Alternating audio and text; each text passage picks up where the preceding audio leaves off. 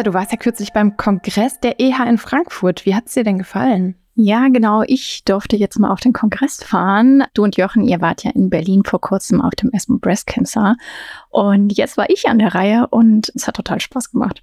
Es war schön, vor Ort zu sein, sich mit Leuten auszutauschen und es war auch richtig was los. Also, wenn die ganzen Ärztinnen dann aus der Session geströmt sind, mittags äh, waren die Flure ganz schön voll. Daran muss man sich dann auch erstmal wieder gewöhnen. Aber ich habe viele interessante Gespräche geführt und ja, es hat richtig Lust gemacht auf mehr. Ja, cool, das hört sich super an. Der EH ist ja auch ein Riesenkongress, also genau. kann ich mir vorstellen, dass das echt gut war. Ja, ich würde sagen, wir starten dann direkt mal durch mit unserer heutigen Podcast-Folge von Oton Onkologie und unser Thema ist, schwer zu erraten, der EH. Genau, Judith, und damit herzlich willkommen. Oton Onkologie, der Podcast für MedizinerInnen. Hier wird alles besprochen, was mit Krebs zu tun hat. O-Ton Onkologie ist ein gemeinsames Projekt von Medical Tribune Onkologie, Hämatologie und Journal Onkologie. In wechselnden Teams sprechen wir hier mit Expertinnen und Experten zum Thema Krebs. Mein Name ist Elisa Breuer. Und ich bin Dr. Judith Besseling. Zusammen bilden wir die Chefredaktion der MT Co. Genau, ich würde sagen, wir legen direkt mit der ersten Präsentation der Pressekonferenz los. Hier hat ja Professor Dr. Matteo Giovanni della Porta aus Mailand die Interimsanalyse der Phase 3 Studie Command präsentiert. Verglichen wurde Luspatercept mit Epoetin Alpha, die für die Behandlung von Anämie beim myelodysplastische Syndrom eingesetzt wurden. Eingeschlossen waren PatientInnen, die ESA, also Erythropoese stimulierende Agenzien, noch nicht erhalten haben, dementsprechend therapienaiv sind. Vielleicht noch als Hintergrundwissen für unsere Zuhörenden, die sich im Bereich vielleicht nicht so gut auskennen. Die Wirksamkeit von ESA, die ist ja eher begrenzt, genauso wie die Effektivdauer. Und Epoetin Alpha, das ist ja ein ESA, genauer gesagt eine künstliche Variante des körpereigenen Erythropoetin, also EPO. Ja, im Englischen haben die so ein schönes Wording einfach. Dieser Unmet Need, der besteht hier einfach für Alternativen, wenn ESA also nicht mehr eingesetzt werden können. Und ähm, es gibt auch einige Fälle, wo Patientinnen einfach auf ESA nicht mehr ansprechen. Darauf möchte ich jedoch später erst eingehen. Ja, und das Wording Unmet Need ist natürlich auch super. Da können wir gleich beim Englischen bleiben. Ich finde, das ist ja sowieso oft einfacher, bevor man diese ganzen Fachbegriffe und so nochmal ins Deutsche umständlich übersetzt. Genau. Und jetzt aber erstmal zurück zur Command-Studie.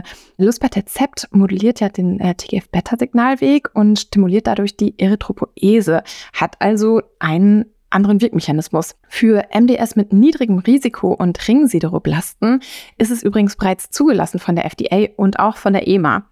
Bedingung nach ESA-Therapieversagen oder wenn ESA nicht in Frage kommt. Nun geht es also darum, es bereits früher einzusetzen und auch breiter, also nicht nur bei MDS mit Ringsideroblasten.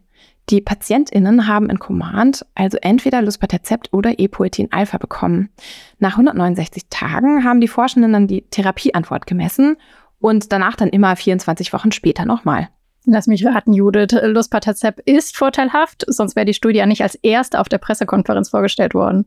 Klar, das stimmt. Die Wahrscheinlichkeit einer Transfusionsunabhängigkeit war unter Luspatercept etwa verdoppelt. Den primären Endpunkt erreichen rund 59 Prozent im Vergleich zu 31 Prozent. Ja, also wenn man bedenkt, was generell eine Transfusionsabhängigkeit für die Betroffenen bedeutet, also ständig zu den Ärztinnen, sie fühlen sich schlecht und so weiter, also dann ist das schon echt ein tolles Ergebnis. Genau, wir haben hier also eine länger anhaltende Wirkung, 127 im Gegensatz zu 77 Wochen, die zum Teil in einer Transfusionsunabhängigkeit mündet.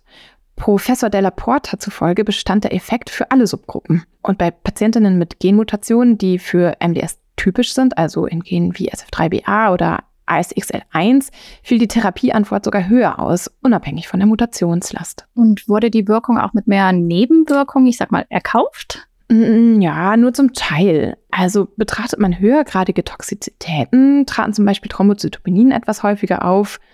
Das waren dann 3,9 Prozent im Gegensatz zu 0,6 Prozent. Und Neutropenin kam dagegen aber seltener vor. 3,9 Prozent gegenüber 5,7 Prozent. Und die Anämien, die waren etwa gleich häufig. Okay, und was wäre denn jetzt so dein Fazit? Also im Sinne von primäre Endpunkt erreicht, jetzt finale Daten abwarten, weil es nur Interimsdaten waren oder? Ja, genau. Man könnte es zusammenfassen als überzeugende Wirksamkeit bei bekanntem Sicherheitsprofil. Und Professor Dalla Porta hat am Ende noch betont, dass hier ein Paradigmenwechsel stattfinden könnte bei Anämie, die auf eine Niedrigrisiko-MDS zurückzuführen ist. Das sei jetzt auch der erste Head-to-Head-Vergleich, bei dem eine andere Therapie einem ESA überlegen war. Ja, auf jeden Fall spannend. Ich würde sagen, da bleiben wir dran, ob dann die weiteren Analysen die Daten auch bestätigen. Ich würde auch gern mit einer Studie weitermachen, die in die gleiche Richtung geht. Und zwar eine Phase-3-Studie von Professor Dr. Uwe Platzbecker vom Universitätsklinikum Leipzig. Die heißt Emerge. Und in der ging es ebenfalls um transfusionsabhängige MDS mit niedrigem Risiko. Und zwar um das Szenario, wenn sie nicht mehr auf ESA anspricht. Also wir reden hier dann von der Zweitlinie. Und ich würde gern vorweg einfach schon verraten, auch Imeltistat, also um das es hier geht in der Studie, schafft eine anhaltende Transfusionsfreiheit bei einigen PatientInnen. Ja, Imetelstat hat als Telomerase-Inhibitor doch einen anderen Wirkmechanismus und ein anderes Target. Magst du da vielleicht noch mal ein paar Details der Studie verraten? Ja, klar, kann ich machen. Also Imeltistat wurde gegen Placebo getestet, einfach weil bislang hier nach Therapie Versagen von ESA gängige Strategien fehlen. Und knapp 40 Prozent der Patientinnen haben unter Imeltistat nach acht Wochen Transfusionsfreiheit erlangt. Der Effekt war dabei langanhaltend und nach einem Jahr waren dann rund, noch rund so 20 Prozent transfusionsunabhängig. Und auch hier in dieser Studie war die Wirksamkeit unabhängig von den Subgruppen, haben also alle profitiert. Bei den Nebenwirkungen, da muss man wiederum auf die Zytopenin genauer schauen. Da gab es schon höhergradige Thrombopenin und Neutropinin. Die lassen sich aber wohl mit dem richtigen Management gut in den Griff kriegen. Professor Platzbecker hat sogar betont, dass in der Placebo-Gruppe die Zytopenin ähnlich häufig auftraten. Ja, damit würde ich sagen, als Fazit, Emiltestat könnte also bald eine Option für die Zweitlinie darstellen. Man muss aber natürlich die Vollpublikation abwarten und auch den ganzen Zulassungsprozess. Und dann aber hätten wir ja quasi auch einen Paradigmenwechsel, also endlich für die Zweitlinie eine vernünftige Option. Kommen wir zu einer anderen Entität, nämlich der CLL. Eins der Highlights war doch da sicherlich das Sechsjahres-Update der CLL-14-Studie von der deutschen CLL-Studiengruppe. Die ersten Studiendaten wurden ja beim EH 2019 auch schon von äh, Kerstin Fischer vorgestellt. Davor sogar auch beim ASCO, also beide großen Kongresse. Und ja, ich war damals beim EH und habe mir den Vortrag angehört. Da kam schon Begeisterung auf im Publikum. Nach einem Jahr war ja die Kombination aus Venetoclax und Obinutuzumab, der aus Chlormozil und Obinutuzumab bei CLL überlegen. Ja, und ich würde sagen, die Begeisterung bleibt bestehen. Das Ganze ist ja auch gut verträglich, laut der Arbeitsgruppe. Und wir haben jetzt das Update zu den Daten gehört. Bevor es aber ins Update und den neuen Daten geht, würde ich ganz kurz gern nochmal die Methodik der Studie umreißen, weil nach so langer Zeit ja jetzt nicht jeder mehr auf dem Schirm hat, was eigentlich dahinter gesteckt hat. Also wir haben hier rund 400 PatientInnen mit Therapie-naiver CLL und die haben entweder zwölf Zyklen Venetoclax und sechs Zyklen Obinutuzumab bekommen oder als Kontrolle zwölf Zyklen Chlorambucil und sechs Zyklen Obinutuzumab. Das heißt, die Therapie dauert dann so rund ein Jahr und danach wurden sie halt nicht mehr therapiert. Und es wurde geschaut, wie ist ein Progress, brauchen die keine Therapie mehr etc. Ja, mittlerweile wird dieses Regime ja auch als Standard eingesetzt. Und umso wichtiger ist es, die Langzeitdaten zu betrachten. Und das hat die CLL-Arbeitsgruppe jetzt dann auch getan. Auf dem EHA hast du dich ja mit Dr. Al-Sawaf von der Uniklinik Köln getroffen und das Update besprochen. Was hat er dir denn da so erzählt? Genau, also der Vorteil bleibt bestehen. Konkret bedeutet das, dass Venetoclax und Benuzumab das äh, progressionsfreie Überleben verlängert. Die Sechs-Jahres-Rate war hier mit ja so etwas mehr als 50 Prozent und 30 Prozentpunkte höher als im Kontrollarm. Und etwa 65 Prozent der PatientInnen benötigten keine Zweitlinientherapie mehr. Im Kontrollarm waren das hingegen 37 Prozent. Ja, progredient wurden im Prüfarm 67 Personen im Vergleich zu 141 im Kontrollarm und 48 bzw. 70 PatientInnen starben. Also auch hier eine eindeutige Verbesserung unter Venetoclax obinutuzumab im Vergleich zu Venetoclax chlorambucil. Insgesamt bestand der Vorteil ja bei allen Subgruppen, also auch bei zum Beispiel TP53-Mutation oder einem komplexen Karyotyp. was ja einer Hochrisiko-CLL entsprechen würde. Es gibt ja aber auch Risikofaktoren, die für ein schlechteres Outcome unter Venetoclax obinutuzumab sprechen. Da hat Dr. Alsawaf dir ja auch etwas berichtet. Genau, hören wir mal rein. Wir sehen, dass äh, Patienten, die eine CP53-Aberration haben, im Sinne von einer Deletion oder einer Mutation, außerdem Patienten, die einen unmutierten IGAV-Status haben, dass diese Patienten eben auch ein signifikant kürzeres progressionsfreies Überleben, Überleben haben als Patienten, die einen Wildtyp CP53-Status haben oder einen mutierten IGAV-Status. Und zusätzlich sehen wir auch, dass Patienten, die besonders große Lymphknoten bei Therapieeinschluss haben, und hier ist wahrscheinlich der Cut-off am ehesten bei 5 cm anzusiedeln, diese Patienten auch tendenziell ein kürzeres progressionsfreies Überleben haben äh, mit Venetoclax und Influximab. Also einen kleinen weiteren Makel haben die Ergebnisse jedoch. Unter Venetoclax obinutuzumab trat mit 30 im Vergleich zu 18 häufiger zweite primäre Krebserkrankung auf. So wirklich als klinisch relevant bewertet das Dr. Al-Sawaf jedoch nicht. Insofern ist es meines Erachtens höchstwahrscheinlich so, dass es einfach ein Zeichen für diese sehr alte Patientenpopulation ist. Das mediane Erkrankungsalter der aktuellen Studienpopulation ist bei 77 Jahren. Das heißt, in dieser Art Patientenpopulation erwartet man natürlich auch mehr von diesen Sekundärmalignomen in der normalen Bevölkerung. Insofern im Moment ist es etwas, was wir weiterhin beobachten im Kontext der Studie. Es hat aber im Moment keine klinischen Implikationen. In Summe lässt sich also sagen, dass die Langzeitergebnisse den Stellenwert von Venetoclax obinutuzumab bei untherapierter CLL unterstreichen. Ja, also die CLL14-Studie hat zum einen die Besonderheit, dass sie mit Abstand das längste Follow-up hat im Erstlinien-Setting hinsichtlich einer zeitlich begrenzten Therapie mit zielgerichteten Substanzen. Das ist ja ein großes Novum, das wir, an das wir uns mittlerweile gewöhnt haben, aber bis vor kurzem war ja der übliche, das übliche Vorgehen, wenn man zielgerichtete Substanzen einsetzt, dass man die eben als Dauertherapie einnimmt bis zum Progress. Und wir können sehen, dass wir mit diesem Regime eben das nicht unbedingt benötigen, weil wir es schaffen, mit dieser Kombination Patienten relativ schnell in eine Remission zu bringen. Und deshalb es einfach länger dauert, bis die Erkrankung wieder zurückkommt. Und daher können die Patienten mehrere Jahre Therapiefreiheit genießen, was bei einer chronischen Erkrankung wie der CLL natürlich sehr, sehr wertvoll ist. Äh, und insofern äh, hat das sozusagen so eine Art Paradigm-Shift gemacht, weg von den kontinuierlichen hin zu den zeitlich begrenzten Therapien. Und deshalb gibt es mittlerweile viele Studien, die einen ähnlichen Ansatz verfolgen. Kommen wir nun zu einem anderen wichtigen Thema, das auf dem EHA-Kongress von ja, verschiedenen Blickwinkeln aus beleuchtet wurde. Und zwar die therapieassoziierten Nebenwirkungen. Also welche unerwünschten Ereignisse unter bestimmten Behandlungen häufiger auftreten, wie man damit umgehen muss und so weiter. Und ich würde jetzt gern hier näher auf den Vortrag von Dr. Kai Rejewski von der LMU München eingehen. Im Auftrag der EHA und der IBMT hat er sich mit einer Arbeitsgruppe nämlich der Strukturierung von Hämatotoxizitäten unter KT-Zelltherapie gewidmet. Ja, bislang ist es doch so, dass hier ein sehr heterogenes Vorgehen besteht, richtig? Und auch das Grading der Nebenwirkungen sehr variabel ausfällt, weil ja einfach keine Leitlinien bestehen. Ja, Judith, das kann man wohl sagen. Das kam auch bei der Umfrage raus, die die geführt haben. Und die beiden Fachgesellschaften ähm, möchten natürlich zu Recht eine Struktur für ein einheitliches Vorgehen schaffen. Nicht immer gibt es da jedoch so ja, eine evidenzbasierte Strategie.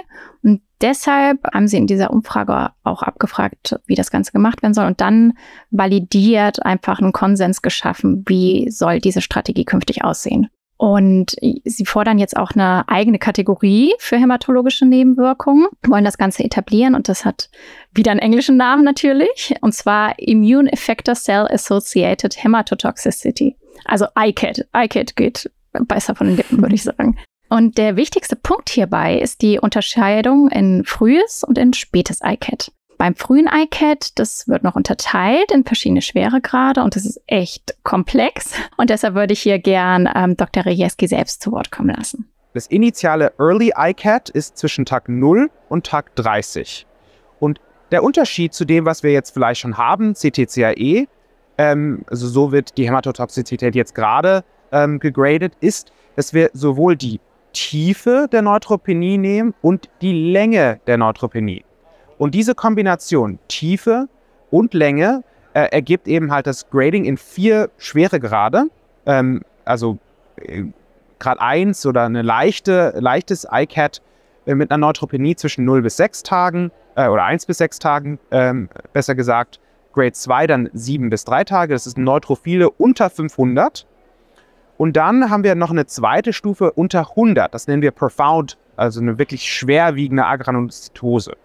Und dieses, ähm, wenn, wenn man, also Grad 3 ICAT ist dann sozusagen entweder mehr oder gleich 14 Tagen von unter 500 oder äh, mehr, äh, oder mehr als sieben Tage von unter 100. Und ähm, schließlich Grad 4, das ist wirklich lebensbedroh eine lebensbedrohliche Situation. Ähm, da ist es eben halt so, dass äh, wir die Frage stellen, hat ein Patient, eine Patientin jemals die Neutrophilen über 500 gehabt in den ersten 30 Tagen? Und wenn die Antwort äh, nein ist, dann hat man eben halt diesen Schweregrad. Und das Zweite ist eben halt, wenn man diese profunde Neutropenie hat, äh, für länger als 14 Tage, würden wir das als einen lebensbedrohlichen Zustand bezeichnen. Und das ist sozusagen das, ähm, das neue Consensus Grading System für ICAT. Und gleichzeitig haben wir auch das späte ICAT, also nach Tag 30, ähm, neu definiert. Und da spielt vor allem einfach nur die Tiefe eine Rolle. Also sozusagen, da ist vor allem jetzt erstmal die Zeit wichtig und dann von der KT-Zellinfusion, also nach Tag 30 und dann die Schwere gerade eben halt äh, unter ähm, 1500, unter 1500 und unter 100 für die vier Schweregrade. Spannend. Jetzt kann man also Schweregrad adaptierte Therapiestrategien wählen. Ich würde sagen, wer sich hier für die Details interessiert, also auch für das jeweilige Management, abhängig von den Schweregraden, den oder die laden wir herzlich ein, das Video-Interview auch selbst anzuschauen. Den Link gibt es wie immer in den Show Notes. Und ja, ich kann ihn hier auch nochmal schnell sagen. Es ist also medical-tribune.de slash EH-2023. Und ja, insgesamt lässt sich zu dem neuen ICAT Grading-System dann sagen, dass endlich eine Struktur geschaffen wurde und dass es nun daran geht, das System auch in die klinische Praxis zu bringen. Ja. Und es gibt natürlich auch ja Faktoren, die wiederum die KT-Zellen beeinflussen. Und in vielen Krebsentitäten ja, wurde in den letzten Jahren ja die Rolle des Mikrobioms auf Tumoren und deren Therapien beleuchtet. Auf dem diesjährigen EHA wiederum gab es ja eine eigene Session zu dieser Thematik. Die hast du dir ja angeschaut, Judith. Genau, da hat der Dr. Marco Ruella von der University of Pennsylvania den Part zum Mikrobiom und KT-Zellen übernommen. Er hat dann zu Anfang auch daran erinnert, dass man sich als Arzt bzw. Ärztin und auch als Forschende auf die Patientinnen fokussieren muss, die eben nicht von einer Therapie profitieren, um in möglichst naher Zukunft auch denen eine adäquate Behandlung anbieten zu können. Und ja, man muss ja sagen, die Mehrheit der Betroffenen profitiert aktuell auch noch nicht von KT-Zellen. Diejenigen, die profitieren, die zeigen natürlich auch wirklich einen Benefit, aber da es halt auch so viele gibt, die, die keinen Benefit zeigen, äh, fokussiert er sich mit seiner Arbeitsgruppe auf Resistenzmechanismen, genauer dann auf das immunsuppressive Tumor Microenvironment. Seine Arbeitsgruppe äh, im Team mit noch weiteren WissenschaftlerInnen hat dann die Hypothese aufgestellt, dass das Darmmikrobiom in seiner Komposition vor der KT-Zelltherapie mit dem klinischen Outcome assoziiert ist. Also es ist auf jeden Fall ein spannendes Feld. Anhand welcher Daten kamen Sie denn zu der Vermutung? Ja, also da haben sie sich verschiedene Kohorten angeschaut. Einmal eine Antibiotika-Kohorte, da waren 228 Patientinnen inbegriffen, die in den vier Wochen vor der Kartierzellgabe ein Antibiotikum erhalten haben aus verschiedenen Gründen. Das waren ganze 70 Prozent. Äh, er hatte auch nochmal betont, äh, dass die Situation bei Solidentumoren völlig anders aussieht. Da bekommen wohl nicht so viele Menschen Antibiotika. Und sie haben sich dann da eine Gruppe von Antibiotika genauer angeschaut, die sie dann kurz PIM genannt haben. Dazu zählen, kommt jetzt wieder für mich ein Zungenbrecher, Piperacillin, Tazobactam, Imipenem, Cilastatin und Meopenem. Es ist auch nach seiner Aussage bekannt, dass diese Präparate besonders stark auf das Darmmikrobiom wirken. Und das waren übrigens alles PatientInnen mit ALL oder NHL. Und die Daten dazu wurden retrospektiv gesammelt. In der Auswertung zum Gesamtüberlegen konnte man dann auch ganz klar sehen, dass Antibiotika im Allgemeinen, aber diese PIM im Besonderen negativ auf das Überleben einzahlen. Und bei den NHL-PatientInnen war dann zusätzlich noch ein Effekt auf neurotoxische Nebenwirkungen sichtbar, dass diese eben gehäuft auftraten. Und zumindest numerisch war das auch beim CRS sichtbar. Sie haben dann auch nochmal den Einsatz von verschiedenen Antibiotika miteinander verglichen. Da kam dann raus, dass beispielsweise Cefepim deutlich weniger negativ für das US-Outcome war als PIM. Okay, das würde ja dann bedeuten, dass man am besten zu allen Antibiotika Daten sammeln sollte. um ja die Wirkung genauer zu untersuchen, damit man mit Bedacht dann einfach einsetzen kann. Ja, genau. Also das wäre natürlich wünschenswert, dass man dann genau sagen kann, okay, das wirkt so, das wirkt so und das ist irgendwie dann für die KT-Zelltherapie im äh, Nachhinein schlecht. Ja, da wird sicherlich jetzt weiter noch mehr geforscht. Naja, und dann hatten sie noch eine Kohorte zum fäkalen Mikrobiom mit, ja, zwar nur 48 Personen, dafür aber prospektiven Daten. Da wurde deutlich, dass sowohl die Alpha- als auch die Beta-Diversität des Mikrobioms, also da geht es ja darum, was für Bakterienstämme vertreten sind, wie da die Heterogenität ist und so weiter, ja, dass das ganz klar vom Gesunden abweicht. Zudem deutet sich an, dass Ruminococcus-Bakterien eher mit einem guten Ansprechen assoziiert sind und aber Bakteroides-Stämme mit Toxizitäten assoziiert. Die WissenschaftlerInnen sind jetzt natürlich auf der Suche nach Strategien, um das Mikrobiom irgendwie günstig zu beeinflussen. Und da kommt jetzt beispielsweise Vancomycin ins Spiel. Da haben sie nämlich gesehen, dass das offenbar das Tumorwachstum deutlich besser kontrollieren kann. Also wenn man jetzt dieses Antibiotikum zusammen mit KT-Zellen einsetzt, als wenn man nur die KT-Zellen nutzt. Und äh, sie vermuten, dass der Effekt mit einer höheren Antigenpräsentation zu tun hat. Oh, wow, okay. Ja, auf jeden Fall wirklich äh, spannende Daten und äh, ich muss sagen, der E hat einfach so viele spannende Neuigkeiten mit sich gebracht. Wir haben ja jetzt nur ein paar hier ausgesucht und ich bin echt gespannt, was in Zukunft dazu dann noch zu hören sein wird. Ich freue mich natürlich auch, wenn wir nächstes Jahr dann in Madrid sind und da vom EHA berichten. Ja, das finde ich auch. Mal wieder eine bisschen weitere Reise. Das äh, macht natürlich auch Spaß. Genau, und damit verabschieden wir uns jetzt schon in die Sommerpause. Am 6. September geht es hier weiter mit Staffel 4. Liebe Zuhörende, wenn Ihnen und euch diese Folge gefallen hat, dann abonniert uns gerne bei Spotify, iTunes oder den weiteren gängigen Podcast-Portalen. Wir freuen uns natürlich immer über Likes, Bewertungen und Kommentare. Alle wichtigen Infos zu dieser Folge und unsere Kontaktdaten stehen wie immer in den Show Notes. Unser Dank geht äh, ganz besonders an unsere KollegInnen Anna Romalis, Christian Duda und Nils Greff aus dem Digitalteam, die alle an dieser Folge mitgewirkt haben. Bis zum nächsten Mal, sagen Judith Besseling und Elisa Breuer.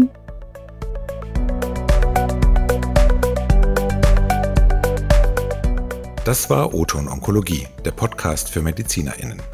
Dieser Podcast dient ausschließlich der neutralen Information bzw. Fortbildung und richtet sich primär an Ärztinnen und Ärzte sowie Medizinstudierende. Ein Produkt der Matrix Group.